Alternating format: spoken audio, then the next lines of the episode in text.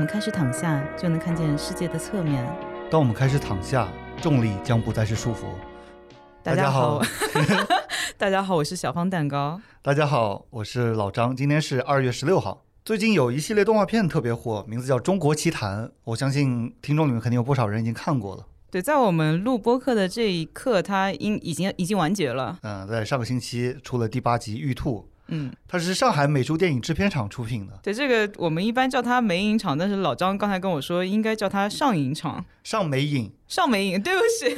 我在 B 站看的好多评论，他们是叫它上美影。我自己以前也不知道它的缩写是这个。然后你说那个上海人是，就我们周围的人都叫它美影厂，因为这个美影厂其实是离我住的还蛮近的，而且不仅如此，我有一个那个呃小学和初中同学，他的奶奶是美影厂里的声优，也不说声优吧，是配音演员。配音演员。对，然后他不要讲那个 日本的说法。然后奶奶的声音呢特别年轻，就是我们打电话去他家会以为是他妈妈的程度。哦，对，我就想到了有一个说法，说是日本的热血动漫都是三个老太太撑 支撑起来，就路飞的声优，呃，对，呃，悟空的声优。小男生都是那女生在配的音，嗯，而且是就年纪比较大的女性。他们其实是从年轻就开始配的啊，对，一路配了。还有但是哆啦 A 梦的声优也是对对对女性。但是海贼王的声优田中真弓好像是四十多岁才开始配那个路飞的。无论几岁都可以配少年。对你只要声音自己自己声音没变就行了嘛。对。但我就想到了第七集小卖部老头的声音，大家觉得太违和了。对，就是。感觉没有那么老是吗？对，然后他们制作组特意出来说是是一个五十岁的人配的，可能他身体比较健康，所以这个配出来声音比较年轻呀。呃，这个其实跟健不健康都没关系，就是人的声音状态嘛。嗯。呃，那个谁，小田和正对吧？他的声音就一直保持的特别好。然后包包括我们中国的齐秦，可能也有六十岁了吧？嗯。齐秦现在的声音还是跟当年一样的。就是，很多歌手他会有对自己声线一个特殊的保养。所以从比方说田中真弓的角度来说，她一个大龄的女性去配一个。少年的主角完全没有问题，因为他的声音状态保持的很好，非常轻松的。但是从那个五十岁的配音演员这个角度来说，你如果声音状态保持的太好，你就不适合配这个大爷的角色，对吧？主要是这个大爷画的呢就没有那么年轻，嗯，看起来是上点年纪的，七十岁吧，我感觉那个形象是七十岁左右。但是我去看这集的时候，热评排名第一的，他是说北方的大龄男性声音都是这样的。有吗？我就不知道了，因为我们两个都没有在北方长时间生活。我我有在北北京住过三个月，我觉得还好吧，就不是说北京的老大爷声音都这么都是这么回事儿呢，都没有没有这个样子。呃，这个要留给我们的北方的听众来解答。嗯啊，对了，你刚才你说美影厂，然后我说我才知道叫上美影。嗯，其实你知道以前我是怎么叫这个厂的吗？怎么叫？我叫他上海厂，就中间这个几个我不知道是什么。我依稀记得有美术，好像也有电影，好像又有影视，不知道它怎么排列的是吗？对，不知道它排列顺序，因为看的时候也是上海，然后。厂，嗯，对，这个梅影厂它其实原来就是一开始从上海电影制片厂的美术片组里面独立出来的。哦，原来如此，因为我有的时候会继承是上海电影制片厂，他们在一九五六年之前其实是一伙的。因为有什么八一电影制片厂，对吧？对，就混淆起来了就。但我们熟悉的梅影厂的经典作品都是在它独立之后做的，比如说《大闹天宫》啊，嗯，它得了很多的国际奖项，对吧？包括《手冢治虫》，就是看了。是看了《大闹天宫》吗？应该是看了《大闹天宫》，然后还有那个像《三毛流浪记》啊，还有《小蝌蚪找妈妈》，嗯，呃，《九色鹿》，嗯，还有那个《天书奇谭》，就是一个没有下半部的电影，嗯，就大家一直说这个每次他那个播完，最后是请看下部，然后就永远没有下部了。嗯，前几年还高清重映了。我原来一直以为《西游记》的一个动画版，就之前在电视上播出的，也是美影厂播做的，但其实不是的。哦，是哪个《西游记》的动画版？就是那个白龙马，呃，天儿朝西，就是那个。驮着唐三藏，小宝，嗯，对，那个其实不是梅影厂做的。我好像确实能感觉到不是梅影厂的风格，就。我原来是可能记混了。我刚查了一下，手冢治虫是看了万籁鸣执导的《铁扇公主》，然后他想做动画片啊。但是万籁鸣这个人，他也做了《大闹天宫》，就《大闹天宫》也是他导的。我为什么会觉得《西游记》动画版是梅影厂做的呢？是因为当时我在电视上看的很多。连载的电视动画都是美影厂做的，就比如说，我不知道你有没有看过，有个系列叫《人生王国》，没有，我就是小时候经常播的。然后还有那个叫什么《自古英雄出少年》，它有啊，那个有，那个有，对，那《自古英雄出少年》，它就一直有那个很洗脑的 OP。那是个短故事合集吧？对对对。然后我就记得有一集特别的感人，是马头琴的故事。嗯。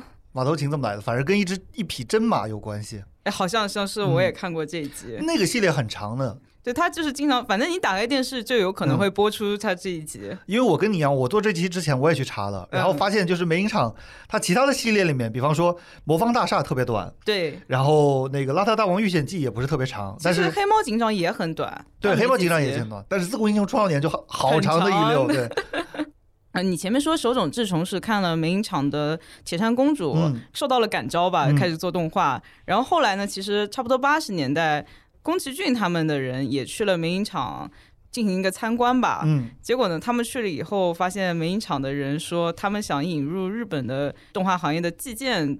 收费制度，然后他们就觉得有点失望，因为他觉得梅影厂这么好的、这么传统的中国动画不应该被所谓的那个商商业业化，对。嗯但是其实梅影厂呢，它在九九年就开始了进行第一部商业化运行的电影，你肯定看过，大家肯定都听说过，就是《宝莲灯》。嗯。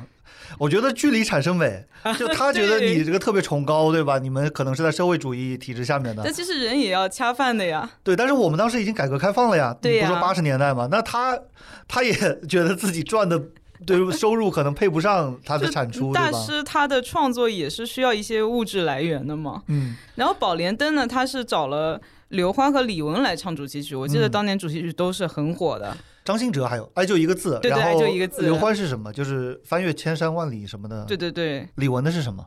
想你的三百六十五天，嗯，刘欢的叫《天地在我心》。哦，对对对，那个想你的三百六十五天，就是沉香他去在翻山越岭去找他妈妈的那个山的时候放的音乐。你说到翻山越岭，我意识到那个歌词不是刘欢的，还是张信哲的。好吧，为你翻山越岭，却无心看风景。对，那个是爱就一对对个字。然后他还找了徐帆、姜文和陈佩斯来配音。嗯嗯，哦，我记得，我记得那个徐帆的那个新闻有出对，啊，你这些都是咱们特别模糊的记忆。是童年记忆。这当年不仅去电影院看，而且一般大家都会买了碟片嗯回来反复观摩。这种有个词儿叫隐性记忆，就是你平时不会拿出来的，对但是要一被触碰到，它才会被激活这毕竟是。二十年前的东西了嗯，，是，二十年前尘封的记忆。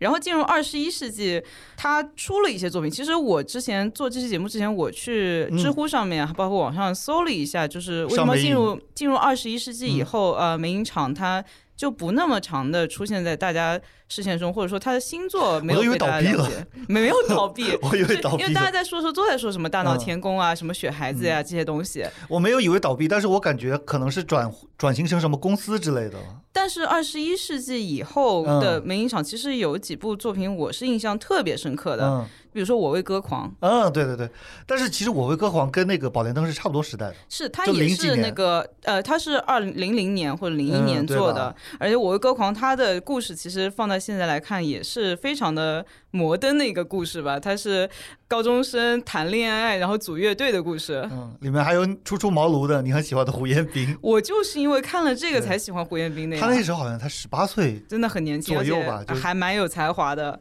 而这部、嗯这部那个动画片，它的画风其实是蛮。就是和国际接轨的，嗯它是有一点，对它有一点日漫画风，有一对对对点美漫画风。虽然现在看起来还是稍微有点粗糙吧，但是对当时的我们来说，在电视上能看到这样的一部作品，是非常的令人振奋的。我觉得他那个画风，我们就可以归结为是中式，对，是中式，就不中式动动漫，就不是石头里面蹦出来的中式，它是结合了一点点美呃日式的那种美型的瘦条的人物。对，包括眼睛画的比较大什么的。对，但是它又不像是日漫的，你也可以说是个劣质版本，但我觉得这个也算是中式。是特色版本吧，不能说劣质版本。虽然它的，因为当时我们中国动画还没有工业化嘛，所以可能它还有点嗯粗糙，但是我觉得制作还是很用心的。我觉得就是工业化是整个市场健康态，但是他们的制作水平是有的，对吧没？错因为他这个厂本身一直是鹤立鸡群的。对，只是因为他们厂原来一直是进行手绘嘛，然后他们这个我为歌狂这个也用到电脑，对吧？对用了电脑。然后还有一部我不知道你有没有看过，叫《隋唐英雄传》。那个时候我应该已经上初高中了，就是学业比较严呃他跟我为歌狂是差不多年代的。啊，是吗？对我前面说的那个呃美影厂家里有在美影厂当声优的同学，家里还有我一个巨幅的《隋唐英雄传》的海报。那是是不是只在上海播放过？对，这也就是我疑惑的一点，为什么嗯它的讨论度这么的低？因为嗯这部他的画风其实也蛮美型的，他的我看到他的那个人物的那个叫什么立绘啊，嗯就是有点像那种八九十年代的少女漫画，就是非常漂亮的。其中还有那个异族少女歌书涵都是金发碧眼的，我感觉应该是它的播放电视台没有《我为歌狂》那么多。对，我前几天跟群里面我们在聊，就是说《还珠一二》，嗯，它的播放电视台应该应该是好多台的，对吧？它是卖给了所有台。对，所有的卫视。然后《还珠三》就是那个黄奕演小燕子的那部，好像是只在湖南台播的。对，呃，你说《还珠一二》，嗯我想起来，至少到前几年，大概一几年的时候，我都会看到，比如说暑假的时候，湖南台在反复播放。会有一个台从早到晚的放，要么放《还珠格格》，要么嗯放《西游记》，然后我嗯奶奶就会坐在那边看一天。嗯，然后《隋唐英雄传》后面呢？所以让后面还有一个大英雄狄青，其实也是差不多这种画风。然啊，后这个就真的没听说过了。对，但是我是有隐隐约约印象，嗯我是在电视上看过的。所以可能到后面就变成上海地区限定了。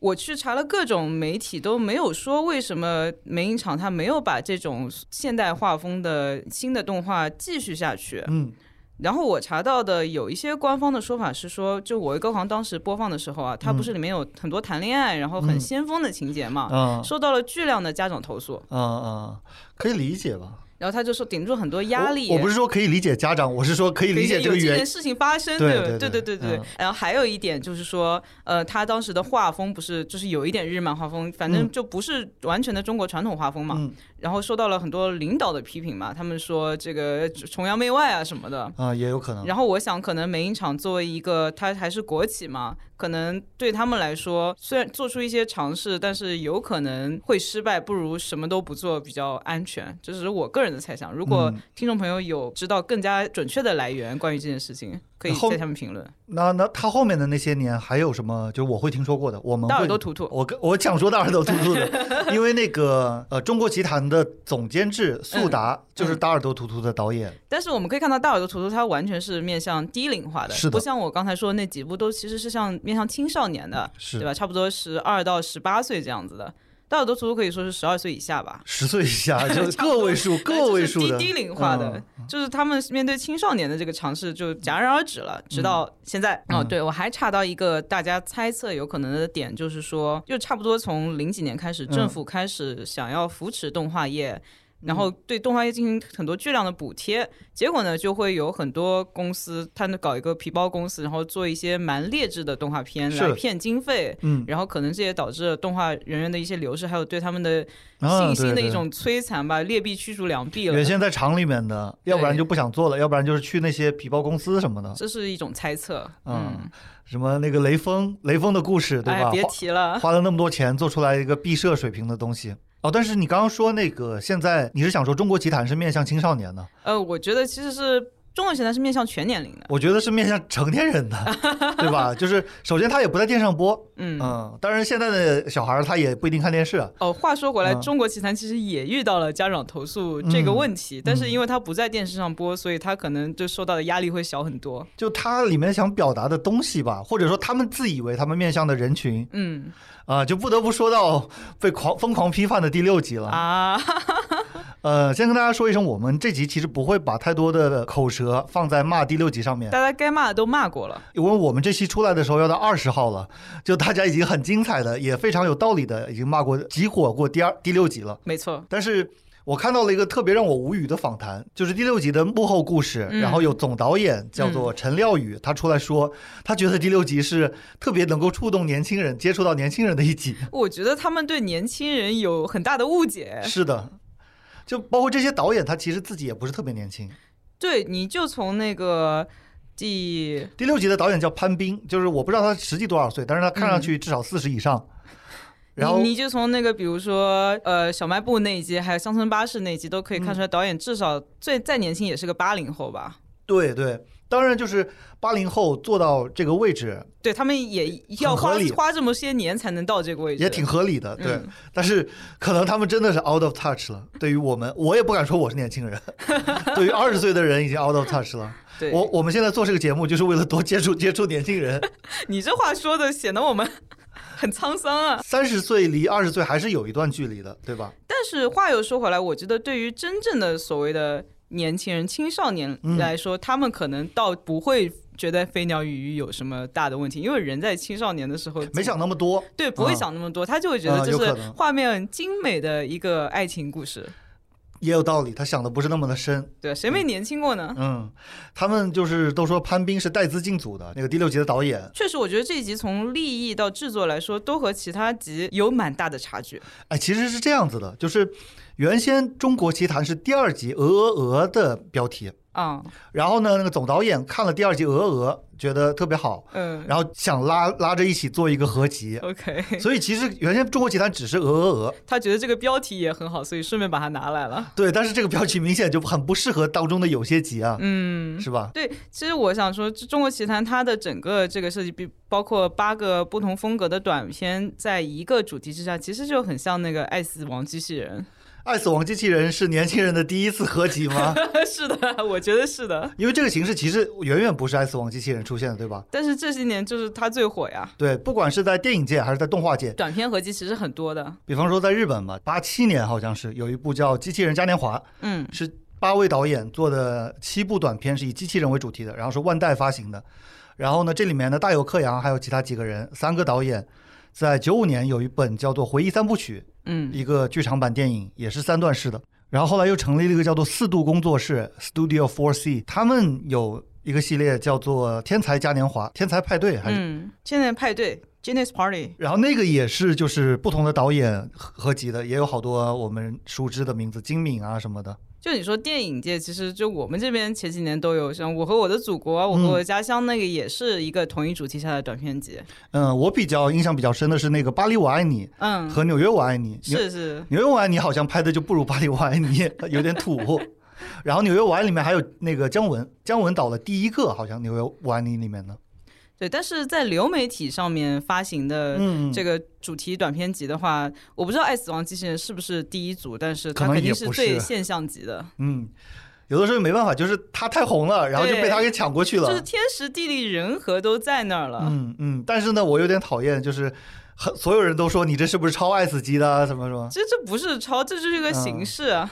这种只能说是小鬼吧，就知道一个词就到处的刷。对，但是和《爱死亡机器人》不一样的是，它那边主要是科幻题材的嘛，嗯我们这边的话是呃所谓奇幻题材更加多一点。当然里面也有两集是科幻，就是第六集和第八集。嗯，我刚刚看到那个它叫第二集是中国奇谭，嗯，然后我就理解了为什么那么违和。嗯，原来就是一开始就不是一个很统一的一个就可能企划。它立项的时候就不叫中国奇谭，可能是就是中国民间传说故事啊，或者其他的一种标题。可能就是扶持青年导演的一个项目，嗯就是也没有说要做什么主题。但是我看从实际做出来的话，他们是用中国传统故事的还蛮多的。嗯，对，我觉得他如果叫新编志怪或者叫新编故事，他收到的槽点会少很多。我觉得你起这个名字太太不朗朗上口了，嗯，可以再想嘛，但是你把中国这两个字放在上面的话，你觉得太大了是吗？特别大。但我觉得这正正是吸引大家来看的一个原因啊，就从传播学上来说是很有意义的，然后大家看了以后不满意，然后又骂，这也是一种流量嘛。呃、no no no，骂而且满意的集数还是远远大于不满意的集数呀。认真回想的话，我看到，包括我看到很多意见，然后我自己觉得也是，就是其实里面我认为好的集数真的是不过半的。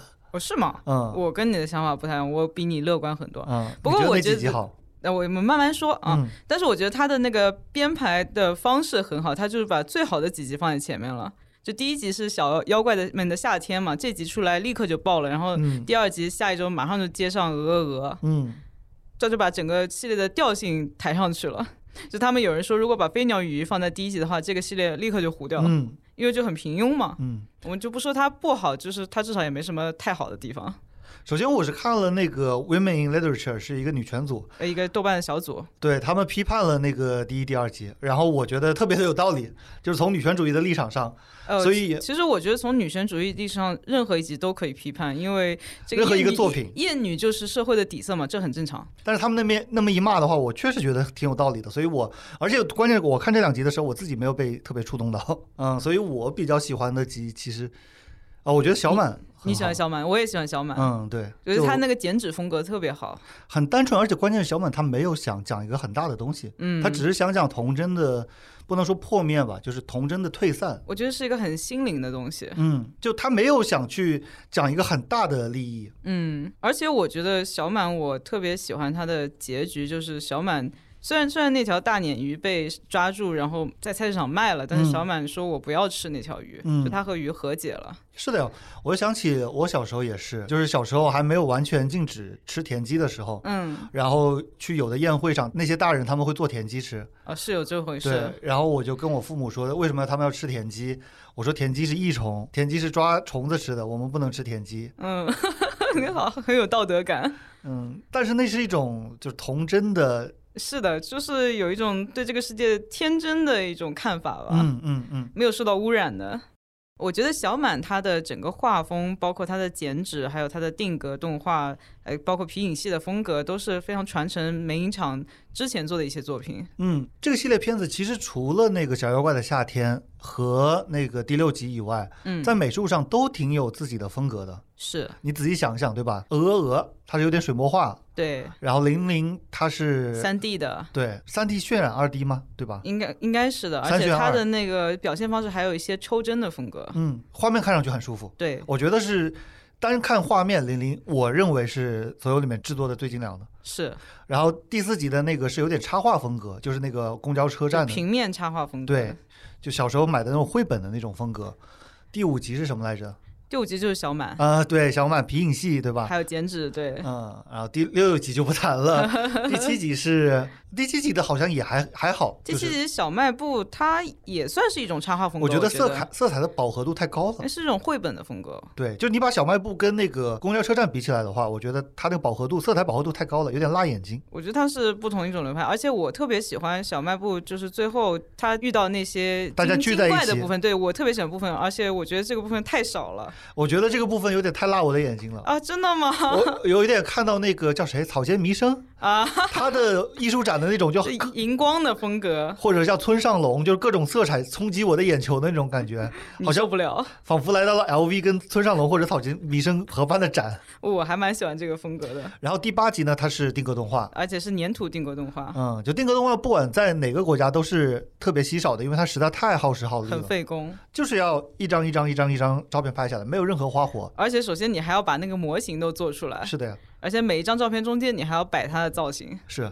但是我还是感觉这个“中国奇谭”这个名字实在起得太大了，确实是看到很多很多人在吐槽这个名字，因为什么呢？因为民族主义情绪是一个非常危险的东西，你利用的好的话，大家都会为你加油；但是你如果就是做出了名不副实的或者让大家失望的东西的话，大家就会觉得你是在利用大家的爱国主义情绪。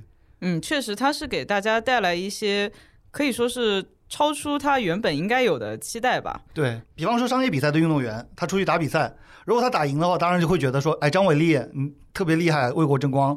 但是如果他输的时候，很多的时候有 UFC 的运动员输了，然后群众就会讲，你这是个商业比赛，他连奥运会都进不去的，你凭什么说你自己是在替中国人作战呢？你自己输了就是你自己输了，不要牵扯上国家。我真的是有很多很多人在拿民民族主义来营销是一个双刃剑，对，是的，对。但是就是如果只是从字面意义上说它是发生在中国的奇谈故事的话，其实这里基本上都是符合的。但是问题是大家不会这么理解的。对，除了最后有一集它是在月球上发生的，就就像我们看第一集《小妖怪们的夏天》，它的故事就非常的中国。对吧？它这里面的妖怪其实是《西游记》里面的一些小妖怪，它是截取了《西游记》里面其中的一个故事进行了一种展开。嗯，然后呢，很多人在夸它的结尾啊，说那个如果只是拍小妖怪，就是被弄死，嗯，被大王弄死，就很黑暗。对。但是来了一个救世主大圣的话，就感觉突然给了一层希望，然后把它给拔高了。其实它的结尾是蛮有争议的，在网上，因为也有人说这个原来就是那个黑暗结局，然后为了过审嗯，改的，但是他们导演辟谣说本来就是这个结局。我反正是我觉得他原先就是这个结局，但是我觉得刻意的去加一个大圣的话不太，因为大圣在《西游记》里面其实打死了无数个小妖怪。对，就，其实以《西游记》原本来看的话，嗯，大圣其实是不会做这种事情，是有一点 OOC。但嗯我完全可以理解他为了把这个故事的调性变得光明一点，嗯 因为很多人说看了这个小妖怪，就是这个小小野猪嘛，嗯，就感觉很像自己像社畜。是，也有人在批判这个，其实只是在踩社畜的点，就有点利用他们的那种。怎么说呢？我觉得我感觉，不过我感觉在我们国家做产品吧，就是你做一个利益，永远都有第一层、第二层、第三层。嗯，比如第一层是不体恤社畜，第二层是像这个作品一样浅浅的体恤社畜，嗯，第三层就是你意识到说他是不是有点在利用我们的那个心态了。可能在我们国家已经做到第二层的这种作品都已经很少了。对对，我是觉得，就算他在这个主观上面有利用社畜，但是如果很多社畜看了以后有嗯产生共鸣，而且甚至因为它结尾产生一点温暖的希望，这也是好事一桩嘛。我感觉又回到咱们 EP 六讲 Tomboy 的，对，嗯，就是他的主观意图和他实际上达成的社会的影响，其实不一定。定要有关系。不仅是在中国了，就是在全世界范围来讲，大众层面你能做的东西，嗯，跟我们认知中比较高尚的东西，其实是有那个落差的。嗯，就大众层面可能只能做一个特别浅的一个故事。呃，话又说回来，所谓非常高尚的东西，如果它是一个曲高和寡的东西，其实它的存在意义并不一定会比大众文学或者说大众娱乐的意义更大。还涉及到一点，就是商业社会其实很多时候评判标准就是你能不能挣到钱，对，很现实的，很现实的。第一部《阿凡达》的时候，其实他的那个故事也是比较所谓叫白左它 liberal，它不是重故事的一个片子。但是第一部的时候，他那个故事是有点环保主义，对吧？对有点白左的一个故事。但是呢，因为他这个产品做的足够好，它的特效非常的惊人。对，他就成了历史上最卖座的一部电影。嗯，然后到第二部的时候，他就发现你怎么还是在讲第一部的故事啊？就他没有进步，但是嗯人进步了，嗯，就显得他退步了。即便是他这样一个产品，他依然是在市场上捞得盆满钵满，达不到第一部的那种程度吧。但是詹姆斯卡梅隆作为一个超级导演的那个地位是无损的。没错，因为他在他擅长的地方还是没有，呃，他还是做到了最好。所以说，对詹姆斯卡梅隆来说，他就不需要在利益上面进步了，没有那如必要了。果他能进步一下更好，但是他不进步也行吧。嗯，呃可能快七十岁的人了，他可能思想也没法再再一步的进步了。嗯对，刚刚说到这个商业作品，其实要呃受大家欢迎就好。反过来说，它只要是受到他大家欢迎的，其实什么样的风格都可以有。这样，这里就要说到第二季《鹅鹅鹅》，其实它是一个风格其实有点诡异的作品。是的，它的画风就不仅是传统水墨，而且是我可以说是有点恐怖片的感觉吧。他也刻意营造的这种感觉。在那个狐狸书生请男主角喝酒之前，我以为就是有点伊藤润二感觉啊，对对对对对吧但是后面呢，后半段，第一是不能做这种的，第二是他也没想，可能没想做的那么黑暗。他没想做，因为他是有故事原型的。其实我是看到网上说，这个故事最早的版本是一个印度的故事，然后进入中国以后，经过层层转写，变成了这个故事的原型，叫《鹅龙书生》。嗯，鹅龙书生应该是晋朝的一个故事，对吧？对它其实它的原版的立意是说，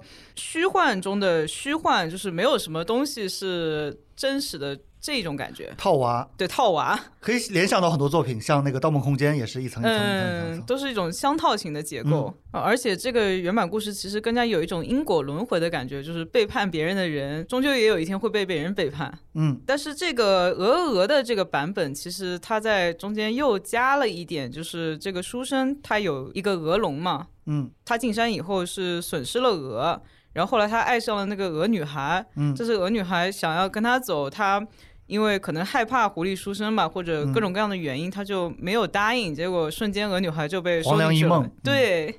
你前面说你在 Women in Literature 组看到的对这一集的批判，呃，我觉得我就不用献丑了，因为就是如果心里有这个女权主义的这杆秤的话，看到这集一定会有不适感。我讲的肯定没有你们讲的对，大家可以自己在网上看一下。呃我的意思是，就是咱们听众中肯定有女权主义者，嗯但是我看到这种书生啊、美女这种故事模式，我是有点不舒服的。就包括不只是这个吧，《聊斋》啊，对吧？《聊斋》里面很多的故事完全也是物化女性的嘛，就是就像我想起来，我前几天在网上看到，就是 A 岛匿匿名版有个人连载了一个白话《聊斋》风格的故事，然后一开始也是很好，包括什么猫过来报恩，让它嗯。撸猫毛啊什么的，嗯。然后原来都很好，然后很温馨的故事，后面就硬加入了一个狐仙要来给这个书生报恩，嗯。我一下就觉得，嗯有一个叫做华丽的台灯的一个比喻，就是说在你这个故事里面这，是性感台灯，应该是。呃，都有说法，但是我觉得呢，我用青花瓷那个瓶子来比喻，嗯就是更加符合我们中国的这种，就是说在这个故事里面，一个女性角色能不能把它替代为一个青花瓷瓶？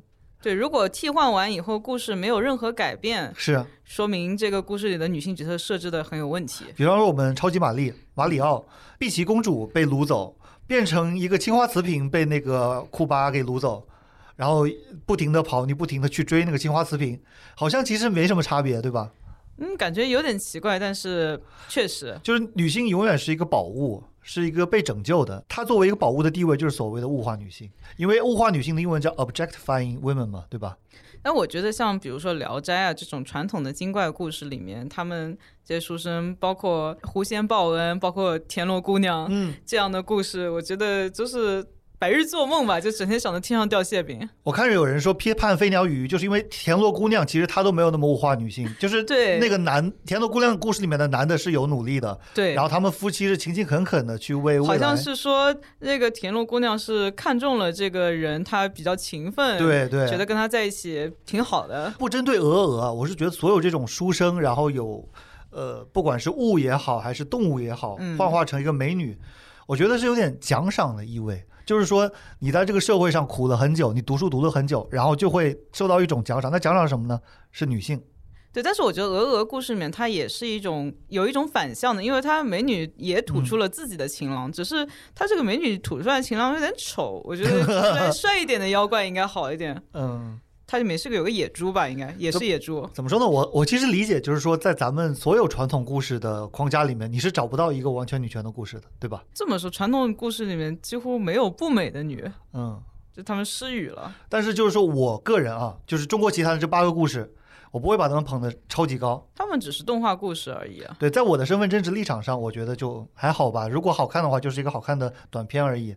就是因为我看到很多人就是说前两集是神中神神作，然后就疯狂的拉踩后面的集，还好吧，没有觉必要、啊。得他们有好看和不那么好看之分，嗯，对，可能我觉得大家太泛用神作这两个字了。这是一种语义贬值。就是原来的话，可能好的作品叫佳作，然后特别特别好的作品叫神作。现在好的作品叫神作，然后特别特别好的作品可能叫什么 mega 神作之类的，我也不知道。就像是你不管吃什么东西，你说好吃到飞起，对，什么绝绝子。翘脚脚什么的，嗯然后就变成没有什么不好吃的东西了。对，然后那真的更好吃的东西到底怎么说呢？我们还得发明新的词去讲它。大家对极限词的运用其实有点太多了。嗯，这个在中外都是的。而且其实这是违反广告法的，只是我们平时普通人不需要 遵守广广告法。就在就像外国嘛，Oh my God，literally，还有 AF 就是 as fuck，呃，对对嗯对。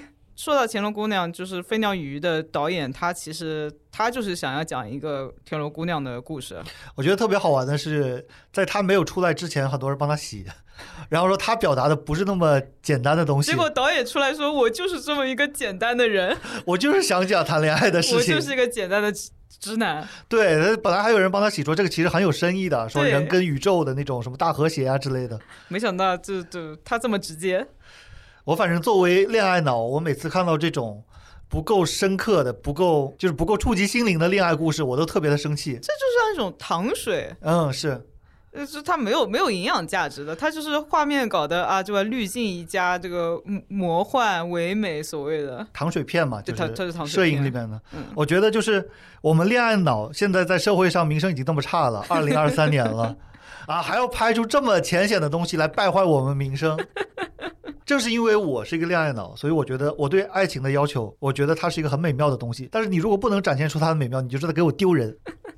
而且它这里面这个外星的信号，这个女生的形象，其实让我想起之前我们有一期讲的《出生尤物》，嗯，嗯好像就是讲对 ChatGPT 那一期，对，吧？就 Born Sexy Yesterday，就 AI 那期对 EP 四，这一期最近被顶上来，大家可以有有机会可以去看一下。它就是一个出生尤物，而且它还是它穿过那么多亿光年来到地球的一个信号，结果它竟然还只是一个傻呆呆的，对吧？对，而且首先就槽点很多，就是首先为什么他要是一个女生的形象？，Yeah，呃，其次是男主为什么要给他一个他的那个衬衫穿不给他穿裤子，我真的是，这不哎就是经典的少年就在用了，真的太太俗了。这不就经典男性幻想，就是对呀在家里干完那事儿以后，对吧？下衣失踪真，的太低俗了，对，呃，而且就是他设定是很聪明，他一下就可以了解人类所有的知识，但他却用这个知识来给男主做饭吃。还有看亲亲嘴的片子，哎，别的不看，你看亲嘴，你看点《指环王》三部曲不也挺好的吗？他真的就是这个俗到可笑，因为什么呢？因为在这个导演那个心目中，恋爱就最神圣的。或者说他觉得年轻人就喜欢看这个。你觉得恋爱是最神圣没关系，但是你没有表达出来，嗯，你只让我们感受到了廉价。非非常浮于表面。而且那个他蹭的可厉害了，五十二赫兹什么呀？这都是、哎那个金鱼，对那个 Soul App 对吧？对呀、而且其实说没有任何其他的鲸鱼能听到他声音，这已经老版本了。就是在二零一四年，他们已经找到了另外的发出五十二赫兹声音的鲸鱼了。哦，是吗？对，就是他怎么说，吃什么都赶不上热的，金鱼说少来 Q 我，就拿这种小清新的这种话，而且就是就连飞鸟与鱼这个标题，就是很多人认为这个故事是泰戈尔写的嘛，泰戈尔写的一首诗，其实不是的。啊就大家没有发现这首诗到底是谁写的，可能就是一种网络上集体创作，就是那种有点小清新、有点无哦，病呻吟的。飞鸟与鱼不是泰戈尔的不是泰戈尔写的，泰戈尔写的《飞鸟集》，但是《飞鸟与鱼》跟他没有关系。啊，只是一个意象是吧？泰戈尔说不要来 Q 我，我看到这个的时候，其实我以为是齐豫的一首歌，他歌是根据这个来的，包括很多的文艺作品都借用了这个意意象对吧？还有那个周杰伦的《珊瑚海》嘛，嗯，海鸟和鱼相爱，对只是一场意外。对，我原先以为这部动画片会用齐豫的那首歌。然后，如果他用了齐豫那首歌，我可能会把他这集从一星调到二星。我给他打一星是因为不能打零星。奇遇说少来 Q 我，我想给大家献唱一下其余的这首歌。你简短的唱一下。如果不想听的同学，可以快进三十秒或者把耳朵堵住。请开始你的表演。什么天地呀，四季呀，昼夜呀，什么海天一色，地狱天堂，暮鼓晨钟，always together, forever apart. Always together, forever apart. 我觉得他如果用了这首歌的话，它的调性会提高一点稍。微提高一点，而且也蛮符合那个他想表达的意向的。对呀、但可惜他居然没有这么高的审美能力。然后这首歌是齐豫作词、齐秦作曲的。啊，嗯，对，然后这个这部片子里面，最后他们用造了一个飞行器，然后模仿五十二赫兹。首先，我想说的是，他在空中放这个波段，在水里面传播不了。对，他能听见吗？而且，其实这个东西还砸下去，就完全变成一个海洋垃圾。其实我是不太同意科幻分成硬科幻和软科幻，但是如果要说有软科幻，这就是软科幻，呃，很软，很软。就是特别特别软的软科幻。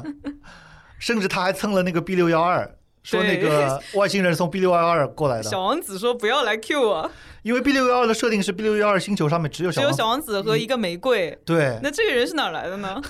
就硬蹭，因为 B 六幺二其实这两个都是 App，就是 Soul App，然后是用过那个五十二赫兹的梗，然后有一个那个 B 六幺二拍照的，那个滤镜的 app，它然后是用小王子的梗。就你蹭能不能蹭点高级的东西？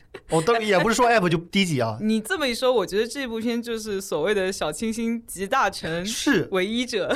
哎，我去看了，就是他们片尾曲也是非常鱼嘛，嗯，就我很失望的发现它不是齐豫的那首歌，他可能买不到那个版权吧？呃有可能其实不想卖。然后我去网易云音乐嗯看了他们用的这版片尾曲的评论区，我发现就是正面评价和那个网易云的那种 emo 的调性特别合。然后很多人还说你不喜欢就不喜欢，不要来评论。确实，这个歌是无辜的呀。呃，我我的意思是说，它调性和网易云那些 emo 党特别符合。好吧，网易云啊，就抑郁的抑郁的抑是。但虽然刚才我们说了他一堆坏话吧，但是完全理解为什么会有人喜欢这个作品，因为他就你不去想它的深刻的含义，它看上去还行。就像我们十几岁的时候，为什么会喜欢郭敬明？当然我是不喜欢的啊。就是有人为什么会喜欢郭敬说？起来惭愧，我也买过郭敬明的散文集，嗯对，当时韩寒、郭敬明的我都看。人总有年轻的时候。说起这个科幻作品，就最后一集第八集《玉兔》嘛，我其实是昨天晚上才看的。那我也是。对他，对不起，我们是录节目之前在看，他已经出了好几天了。对他也是本系列的唯二的科幻作品。嗯，老张，你有什么看法？我是不喜欢这集，我很不喜欢，我觉得它比第六集没好到哪里去。但是我可能讨厌的点跟大家不一样，因为我看到有人说他讨厌是什么，讨厌那个玉兔毕恭毕敬的那种。对，我觉得他卑躬屈膝的，就老跪在那儿。嗯，对，而且他是偏偏要一个女生？而且玉兔她是一个小女孩的宠物兔子，是，这么小的一一个女孩竟然会有这种叫什么主仆之概念，我觉得不太合理。主仆概念倒无所谓。不是，而且那个时候人类是已经可以上月球去了。是，我是觉得，就为什么一定要把它设定成女的，对吧？因为我们会觉得说兔子是一个可爱的，然后兔子可能更加偏女的形象。但是如果你能够反转一下，把它设定成一个男的兔子，那不是就是这种主仆关系里面，为什么这个仆这个软弱的一个动物，至少形象上吧，嗯，一个白白净净的一个动物，它一定要是一个女生呢？我差不多知道他为什么要这么设置，因为他的主角是一个男的，嗯他就以他们的想法，这一定要有一个搭配。给我看了很膈应，而且呢，我个人很讨厌的一点是，我受够了这种就是一个男主角，他虽然乖戾，但是他本性不坏，然后他前期一直欺负那那个想要拯救他的人，后来直到就是拯救他的人受了重伤，嗯，然后他才幡然醒悟，变成了一个更好的人。而且他一个男宝，他做什么事情都可以被原谅，然后嗯都可以被别人拯救。我觉得这种故事太多了，就是这是一个哪吒模式嘛，对吧？魔童魔童模式。我觉得你能不能弄点一开始就很讨人喜欢的角色？就这个片子里面不止这个嘛，就包括这个故事里面玲玲那集，其实玲玲也很让大家讨厌，大家觉得玲玲就是一个熊孩子，玲玲是那个小女郎是吧？对对对，小女郎，就觉得她不断的跟人家人类接触，最后害死她自己妈妈了。她是狼啊，她哪懂啊？是啊，但是因为你看的时候，她是一个一个人类的形象呈现出来的，嗯，我觉得玲玲怎么拍就好了呢？如果我们能够更多的认识玲玲，不要第一步就是她去跟人类接触，然后就开始跟人类的这条故事线。当然有人说，其实猎人那方不是人类，因为他们说那个小男孩长大了以后，他留下来的脚印是狗的脚印。哦，但那个我看到，其实导演在下面辟谣说，其实对对对不是对对它只是一个设计的感觉。嗯，对。但是我觉得他们那个想法也很妙，就是说猎人那方其实是已经被驯化的狼，就是是狗。Anyway，反正就是。如果我们一开始能有跟玲玲独处的一段剧情，然后嗯我们可能更能去共情她，更加能带入玲玲是吧？对，一开始就是她去犯熊，去跟人类接触，然后我们就觉得好危险。后来的又到她妈妈，就是这也是短片这个形式的桎梏吧？就他只给你呃加上广告片头片尾才十八分钟，嗯，实际上只有十六分钟，他表达不了那么多的内容太，短了。所以我们看到的就是一个小女孩害害死她妈妈的。但我还蛮喜欢玲玲这样的设置的，因为我觉得它就是体验了一种体现了一种自然的这个野性啊，就是特别人类，就是人类不要太过于接近自然，嗯，因为他们有他们自己的行事逻辑。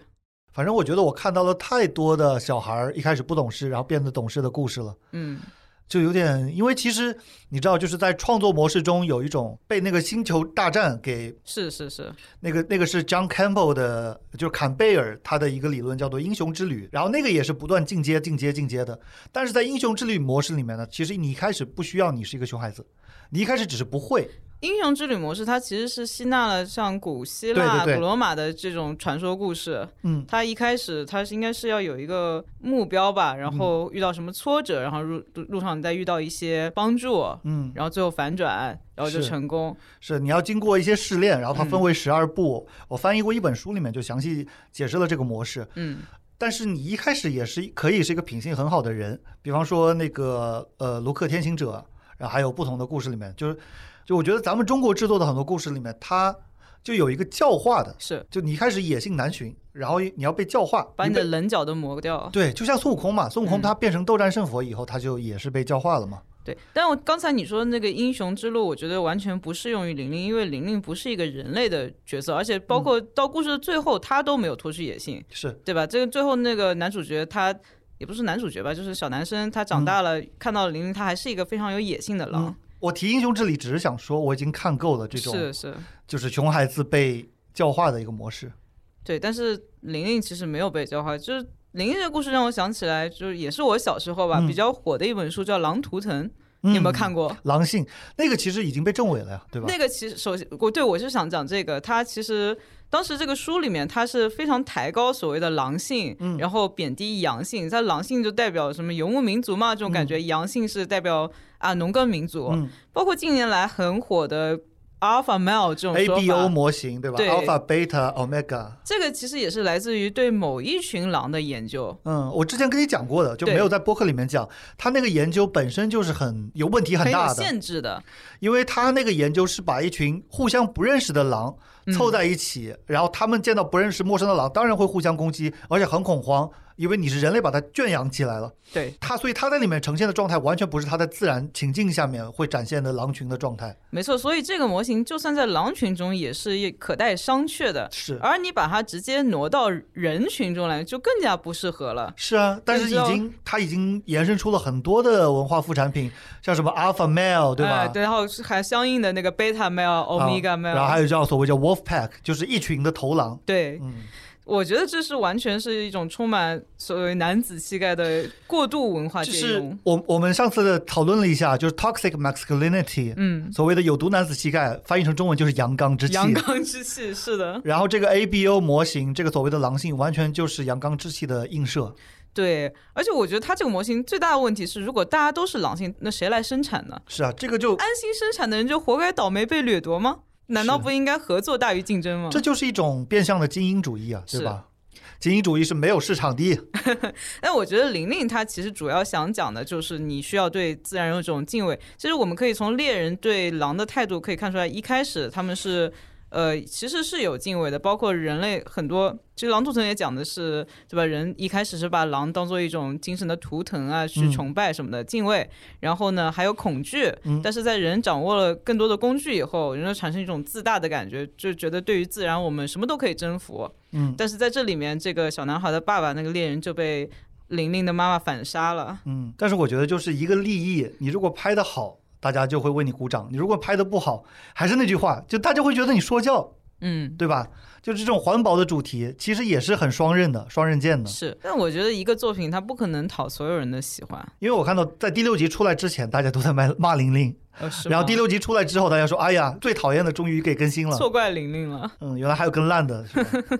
他就是，但是玲玲真的作画，我觉得是最好的。非常精致。嗯，包括第八集也是，哎呀，可惜了。那个导演呢，第八集的导演徐宁，他是《魔弦传说》的呃作画动画师，然后他是在那个南加大留学的，嗯，他是南加大的硕士，所以那个片子里面有个很违和的东西出现，就是 oyster box，是那个中餐的那个打包盒。对，就是你们在美剧里面经常看到那种方形的白色的盒子，呃，老友记的那个打包盒，对，《生活大爆炸》也有。这个其实挺违和，他就硬把他自己的那个生活经验给插了一段。但是那个第八集里面，他的主角他可能也不是完全生活在中国的一个人，那个时候人类都上月球了。嗯，哎，话说回来，第八集其实也蛮有环保的这种感觉的吧？因为它里面男主是一个捡垃圾、捡太空垃圾的，然后他们在月球里面天上掉下来的所谓陨石雨，其实都是太空垃圾。嗯，而且在最后的时候，呃，放了一个远景，地球是灰蒙蒙的，然后外面还有一圈是太空垃圾形成的是星环。在大概他上月球之后就有那个远景了。对啊，对，反正就是地球就是被太空垃圾围绕了。还是男主的人设太讨人嫌了，所以我完全不想接受他表达的意义。就真的就是求求导演们不要老是设置那么多讨厌的角色，然后到一半以后再让他慢慢的变好。其实你一开始设置一个好的角色也是可以让大家喜欢的。是不要沉迷于反转。嗯，关于那个 oyster box 倒是有个小知识，就是白色的中餐打包盒，它一开始真的是用来装 oyster，就是生蚝、牡蛎。哦，是吗？对，因为以前那个纽约地区吧，或者说缅因啊、什么马萨诸塞州啊，就波士顿那个地区，嗯，那些地方的牡蛎是特别便宜的，但后来就牡蛎就变贵了。近海的都被污染了，包括嗯伦敦啊嗯什么的也是。原来就是他们的河里面的牡蛎都是可以吃的，但现在都得只能吃远海捞的了。以前曼哈顿岛那那些周围都是可以挖牡蛎的，啊，所以原先那种形制的盒子确实是用来装牡蛎的，后来就变成装中餐了，不知道怎么的，它就被拿去装中餐了。而且只有中餐用这个。对，它披萨打包盒它是那个方的嘛，而且是只有面对外国人的中餐店采用这个。嗯，我们中国人就直接用塑料了呀。对呀、就是普通的塑料饭盒子啊。嗯前面我们说到这个系列的导演，可能就是最年轻都是八零后吧。我们当然没有仔细调查，但是这系列里面有两集让我觉得是非常有八零后的感觉的。嗯一个是第四集的乡村巴士带走了王孩儿和神仙，还有一个就是第七集小卖部。嗯，其实他们都是有一点八零九零后的集体记忆的感觉。乡土记忆一集是农村的乡土记忆，对一集是北京胡同的对，故乡记忆。然后乡村巴士那集，我觉得蛮有意思的一个点，其实它也非常直白吧，嗯就是它是一个朴素的前现代世界观，嗯遭到了现代世界观的快速生活的一种碰撞嘛。嗯像他们原里面原来一些所谓不能用不能解释的事情，嗯然后他们就会觉得是有神仙在负责。比如说他那个三爷爷是忙了嘛，但是他又可以做饭，所以嗯小孩子就会想说是不是有小妖怪帮他一起做饭啊？还有这个里面的我，他看到了三个影子。现在我们知道其实是因为光源的问题嘛，是但他又觉得这个两另外两个影子是妖怪啊、神仙什么的。对，但其实就是小孩子的一种，他会把对这个世界的未知用自己的想象力去填补。嗯，对，呃，包括就是他那个王孩儿嘛，嗯不是他们说王孩儿是被洞里的妖精吓到了，嗯。其实他可能就是得了一点精神疾病什么的。嗯嗯，这集反正我觉得它的氛围有那种我们小时候在语文教科书上面阅读的那种乡土嗯。文学的感觉，什么刘亮程写的那种，对，就是蛮优美的。嗯，它很有文学性，嗯，而且它是中国特色的文学性，是的，嗯乡土文学。是。但我不知道，就是对乡乡村文化不太了解的人，会不会有这么多共鸣？你一个作品就是，其实如果能触及一半人，就非常的厉害了，倒也是啊，是吧？嗯，而且他特特意用了那种，他的配音特意用了带口音的嘛。对，就蛮贴合的。如果你也是同一个地区的，你听到这个口音会特别有亲切感。是的，然后包括周边地区的，比方说不一定要是他们那个省的，稍微能带入一点。但是，比方说你要到什么广东的话，它不一定差的可能有点远。对，就包括另外一个小卖部，我觉得也有这个问题，就是它是北京胡同里面的小卖部，嗯包括胡同生活。嗯其实对我们这些南方人来，我们算南方人吧，我们呃广东人不认为我们是南方人，我们北佬是吧？其他地方的人都会觉得的上海这边算南方，江浙沪江浙沪，哎，我算南方，我是我就江苏的。就算是南方人吧。嗯其实对他们的所有的印象都是从各种文艺作品里面来的，嗯。所以可能情感上的连接没有那么多。北京的话，还有这样一个问题，就是在上个世纪吧，就是很多反映北京城市生活的作品，嗯，什么我爱我家，对，编辑部的故事，对吧？闲人马大姐，对吧？对这些作品全都是描绘北京的市井生活的，所以看过这一代作品的人，他可能会比较了解北京的胡同生活。反而是新一代的话，他不太会对那个有共鸣。嗯，因为现在新的文艺作品其实以各种地方为 base 的都多了。嗯，但是可能因为上世纪那个时候北京是中国的文艺中心嘛，其实现在也是啊。是就中央电视台，它拍的东西一定是以北京为基础的。对对，装第二台。嗯，装电视台，就我们这一代也不一定要说有共鸣，但是我们呃可以有基础的了解吧。我们有点半被迫的去接受了那些嗯，作品。是。然后其实这一系列里面有对梅影厂很多老作品的致敬，嗯，对吧？就像小卖部里面，他那个老爷爷他家的墙上就有魔方大厦呀、黑猫警长等的海报，嗯，还有玉兔里面他那个看雪孩子，对王小顺的 PDA 上面是雪孩子，嗯，还有很多我就没有完全记下来。好像有一集是致敬了《天书奇谭》。哦，是吗？对，还有还有前面说的第一集里面是有那个齐天大圣嘛？嗯，齐天大圣的配音是有一版《西游记》里面孙悟空的配音。哦，是吗？嗯，对，导演有评论说是，其实我有个闺蜜讲了一句话，我特别同意，就是好讨厌每集下面都有导演在那边解释，就给人感觉怎么说，有点不让人说话的那种感觉。对我一直认为，就是一个文艺作品做出来以后，它就和它的创作者分离了。是，就我们可以用任何方式来解读，嗯，还有一个说法是，作品只有在被消费以后才是一个嗯完整的作品。对，没错。但是在 B 站的那个评论区，他就会把导演的这个评论置顶，然后你下去就先看到他的这个想法。对，然后就感觉好像大家评论的都有点束手束脚了。确实，就明显就是 B 站评论区，大家即便提意见都是很温和的。对你没有办法那么天马行空的按照自己嗯的理解去说。然后你要是上微博或者豆瓣一看，啊，知乎嗯，然后就就骂的就比较凶一点哈。就是有很多不同的意见啦。啊、除了第六集的评论区是实在控不住了，控屏都控不住了。哎，其实上美影就是也有很多怎么说呢，就有点邪点的东西，嗯，有点邪点的作品，像《邋遢大王奇遇记》，像《魔方大厦》是那个郑渊洁的原作，对，郑渊洁的舒克贝塔其实也是他们就上美影做的，但是没有那么的 cult。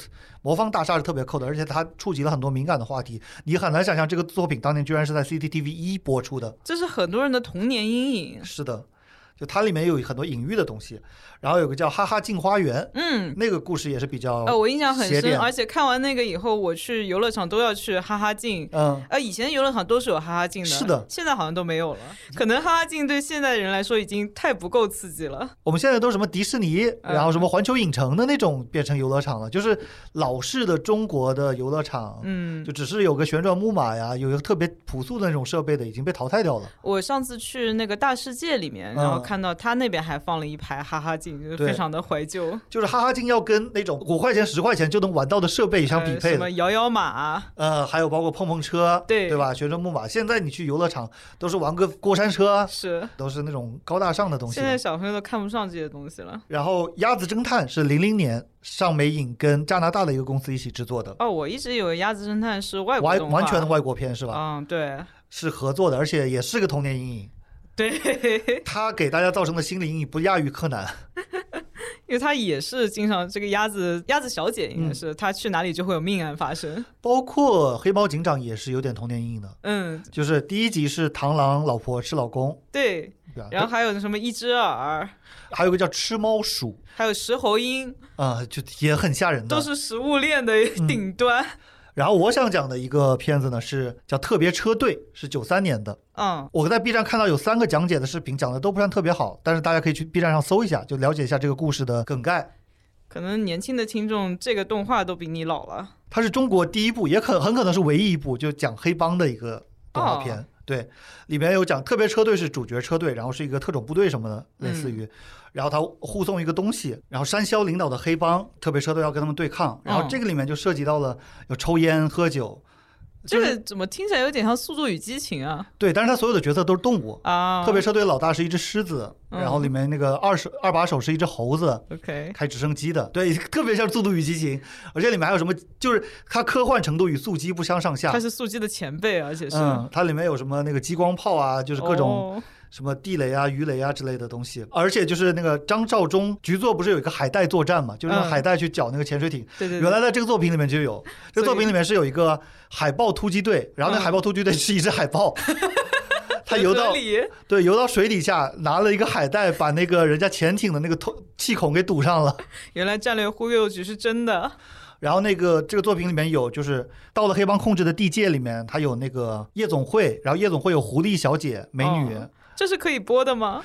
就可能只有这一部作品，可能也是播完以后受到了家长们山呼海啸般的，有可能，就抽烟喝酒一应俱全，嗯，而且甚至啊，就是我们会配一张图片，就是反派嗯。他们的造型是党卫军的造型。嚯，对，就是他那个穿的就完全跟德军党卫军一样，甚至行的礼都是对，行的礼都是 Hair Hitler 的那个礼，这个尺度非常非常的大，所以建议大家在 B 站找一个讲解过来看一看，叫特别车队。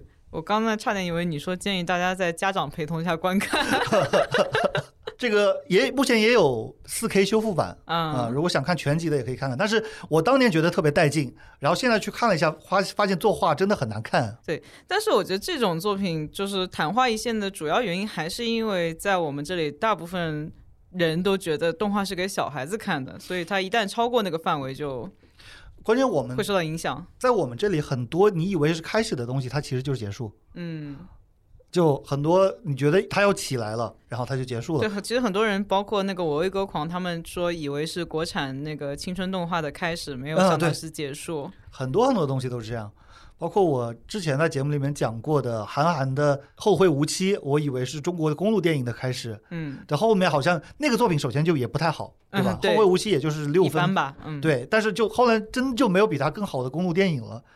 就我觉得是这样，是他如果开始了，但是没有收到一个好结果，就他就结束了。包括我很爱的《小时代》，我是《小时代》四部曲都在电影院里面看的，因为我觉得这个电影实在太好笑了。没想到啊，你老张，我觉得我是我觉得是中国电影历史上最好笑的一个系列片。但是这个系列片居然后面都没有比它更好看的青春片出现。可能是因为郭敬明拍《绝技》亏了，所以他就没有办法继续拍下去了。你就后面出的那个什么《十年一品温如言》啊，什么什么异地恋那个，太正常了。不是，就是后面出的这些电影都只有三分的水平。嗯，《小时代》是十分里面有大概四五分的水平的。《小时代》确实经典，它里面这片段是被大家反复的拿出来恶搞。对，《小时代》至少的话，你看了除了智商受到了侮辱以外，你会有一些快乐。就后面出的那些青春片是只有智商受到侮辱，没有快乐。少了这个 bonus，然后我还有个小小的抱怨，我想在我们这集里面提一下，是什么呢？虽然这个意见可能有点强烈，但毕竟这是咱们俩的平台嘛。如果被我扫射到的话，先说一句对不起。但是你先听我说的话有没有道理？就是在第八集，玉兔讲了一个说坐骑。嗯，哦，对，我也想想说这一点。嗯，然后弹幕就疯狂的说叫坐骑坐骑，然后又有弹幕疯狂的飘过去说前几年改成坐骑了，统一的都是坐骑了。嗯，然后又有弹幕疯狂飘过去，哎呀，为了照顾文盲就改了，什么怎么怎么样？就因为这样，所以我看中国奇谭从来不开弹幕啊，是吗？就首先，我先讲一个事实啊，这个事情我会链接一篇文章在我们的简介里面，这是有人细致的去研究了。历史上一共有三次由国家语委发起的易读字审音工程，嗯，这个易是其异的易，然后这三次呢是一九六三年、一九八五年还有二零一六年，嗯，大家说的就是最近几年改了，就是应该是指二零一六年这次。是，但是在三次工程中，其实其字都只有其一个读音，就是它从来没有读成过记，所以记这个说法是哪里来的？记这个说法是很多书里面有的，呃，语文教科书也好，或者说不是语文教科书，就市面上卖的那种注音的诗，嗯，市面上卖的那些有注音的书。都是把它标注成了记，包括有些成语里面就是念记，一骑绝尘嘛。对，一骑红尘妃子笑，坐骑他们会标成记。但如果我们要去找最规范的规定，那就是国家语委。嗯，然后在它三次审音工程里面，都把它只标注了一个读音。你包括看根据语委的规定再去写的字典词典，它也是只有这一个读音的。但是呢，这个记字也不是无根无源的。嗯，因为历史上有一种做法叫做破读。他是教书先生或者说文人，他们喜欢做的一种做法，就是他觉得这个字它的意义不一样了，就要用另一种读法来读它。是，所以说呢，就是历史上流传下来了“记”的这个读音，然后呢，他们也教给你，然后他觉得这个字就是有必要这么读的。嗯。但是很多人可能会造成一个记忆错乱，他就觉得既然我学到的是“记”，那么字典里面应该也是“记”，但是字典是根据国家语委的规定写的呀，所以字典是没有这个读音的。其实国家语委他做这个规定是有很多方面的考量，其中比较大的一种考量就是。大部分人认为这个词怎么念？是对，而且语音的流变在历史上是多次发生的。一个词它可能，而且在不同的地区也会有不同的念法。嗯，就是我蛮推荐 B 站有一个 UP 主叫安森瑶，他就经常讲这方面的内容。我觉得就是你坚持记这个读法的话也可以，但是至少你知其然得知其所以然，你知其一还要知其二。你如果要说他是迁就文盲的话，那他在一九六三年就开始迁就文盲了。只是教你的那个书或者那个老师，他一直坚持记的那个读法，但是他在官方规定里面，从一九六三年到一九八五年，再到二零一六年，他一直都是只读齐的。或者说，如果你真的非常喜欢记的这个念法，那你就努力推广它。如果可以推广到，比如说十亿人都在念这个念法的话，那下一次规范绝对他就念记了。对，因为很多人他想的是规范是记，嗯，所以你读错了，所以我要去纠。其实是从对规范其实是齐，对吧？我其实特别讨厌的一点是跌位。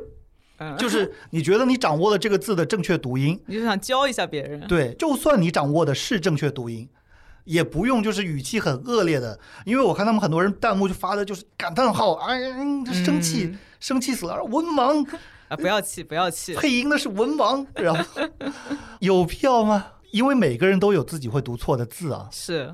你如果为这个事情生气，如果你这么说的话，你有一天也可能被文盲了。是，所以大家平和一点。而且这个东西就真的很影响大家观看视频。你就只要有一个字有争议，然后整片的弹幕看我，我都为了这个不开弹幕了。而且很多人他会有曼德拉效应，就是他记忆中这个字是应该是这么读的。比方说说服和说服，说字它其实就是说服，所以说客游说去说服的人，嗯，或者说是去各地去说服别人。